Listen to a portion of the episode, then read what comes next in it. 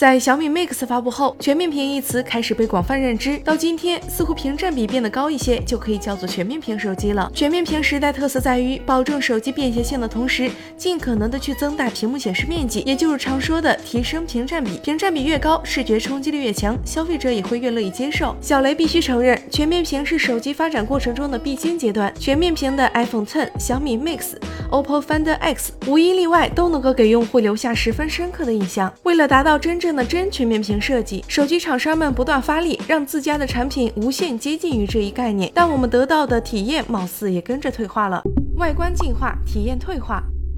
在全面屏手机面世之前，市面上大多数手机都有一个大额头以及长下巴，前者用于放置前摄像头、麦克风等元器件，后者则是拿来放置一些实体按键。部分机型还会配备实体指纹解锁按键。到了全面屏时代，部分手机厂商为了追求极致而开始牺牲用户体验，前摄、距离传感器、环境光传感器对于手机很重要，只能使用强行割裂机身的尴尬布局，用滑盖和升降结构将传感器隐藏于屏幕下方，每次需要使用时却又必须将那部。部分机身弹出，还有一些严格意义上来说，并不能称之为真全面屏，顶多是屏占比稍高一些的手机。Galaxy S 八正是如此，为提升屏幕正面的屏占比，而将指纹识别模组放到了镜头模组旁，体验算不上好，但优势在于不会破坏机身背部的一体性，整体更为美观。真全面屏的视觉冲击力固然好，可这两种思路都以牺牲用户体验为代价，带来短暂的视觉震撼，缺点却一点不少。屏幕指纹的识别率和速度，前摄成像素质，机械结构的。清洁和损坏风险，呼吸灯被取消，天线区域不断缩小带来的信号变差风险，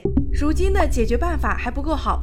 初期的真全面屏产品像是赶鸭子上架，只注重外观的变化，完全没有考虑到用户的体验。随着全面屏的概念和产品逐渐成熟，针对前面提到的降级体验，厂商们拿出了自己的解决方案。先拿生物识别为例，苹果想到了 3D 结构光，用人脸识别去代替之前的实体指纹。不过这一仍存在缺陷，首先是对人脸露出率有一定要求，戴上口罩或者侧脸躺在床上均不能保证识别成功率。它的出现一定程度上确实可以取代传统的电容式指纹解锁方案安全性更高，解锁速度快，算是它的优势，但也有相应的缺点。要在屏幕上腾出一大块区域放置传感器，也让 iPhone 有了人们戏称的“刘海屏”。大部分安卓厂商则是保留了指纹解锁的，将指纹识别模组做到了屏幕下面，也就是我们如今经常见到的屏幕指纹。屏幕指纹的优劣暂且不表，无论它是否实用，这都是未来手机的主流解决方案之一。手机不可或缺的听筒也是真全面屏路上的一道坎。小米 Mix 就是为了隐藏听筒，不得不采用。压电陶瓷振动发声，虽然美观有所提升，但是会有私密性问题。后续产品改为微缝听筒，缩小发声孔来保证颜值。不过嘈杂环境体验同样欠佳，音质上限也不高。该如何隐藏前置摄像头，同样是厂商们发力的重点。除了上文提到的滑盖升降方案之外，像是刘海、水滴以及如今主流的挖孔屏，全都是厂商们为了全面屏做出的无奈之举。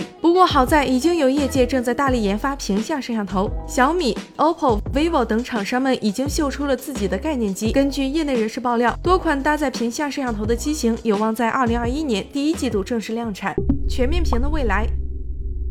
全面屏并非无故出现，它是窄边框这一设计理念的达到极致的必然结果。从市场趋势、品牌创新力、供应链系统综合来看，想要打造一款极具震撼力的全面屏手机，需要极其深厚的技术累积和充足的研发资金。全面屏对于消费者来说或许没那么重要，但是对手机厂商来说很重要。全面屏算是手机大屏时代持续创新的唯一突破点。在小雷看来，如今的全面屏依旧处于不成熟的阶段，它的发展方向一定是正确的，但目前要。做的取舍相对较多，等到屏下摄像头技术和高分辨率能够共存，手机就能够进入真正的全面屏时代。当然，厂商们到时候又会开始琢磨新的出路，像是折叠屏、伸缩屏等可变形设计，或许就会是下一个战场。好啦，本期的内容到此结束，欢迎小伙伴们在评论区中留言讨论，还有一键三连，我们下期再见。